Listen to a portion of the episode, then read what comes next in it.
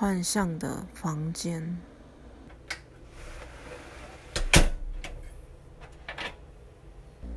房间只有我的时候，我会把鞋子摆在门外，门窗关上，不让他们说话。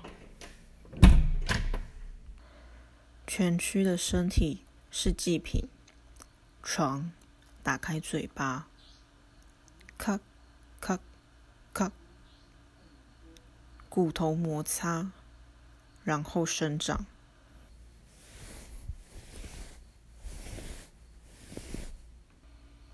床伸出长长的脚，左脚抬高的时候，右脚弯曲，一高一低移动。我没有问要去哪，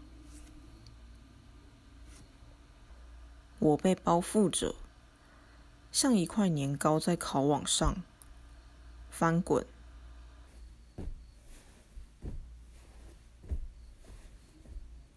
相介于清醒与不清醒的眼球翻滚，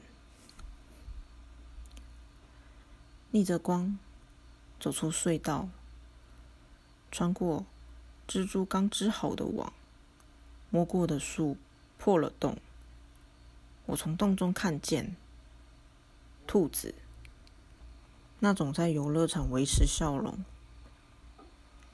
分送气球的人形兔子。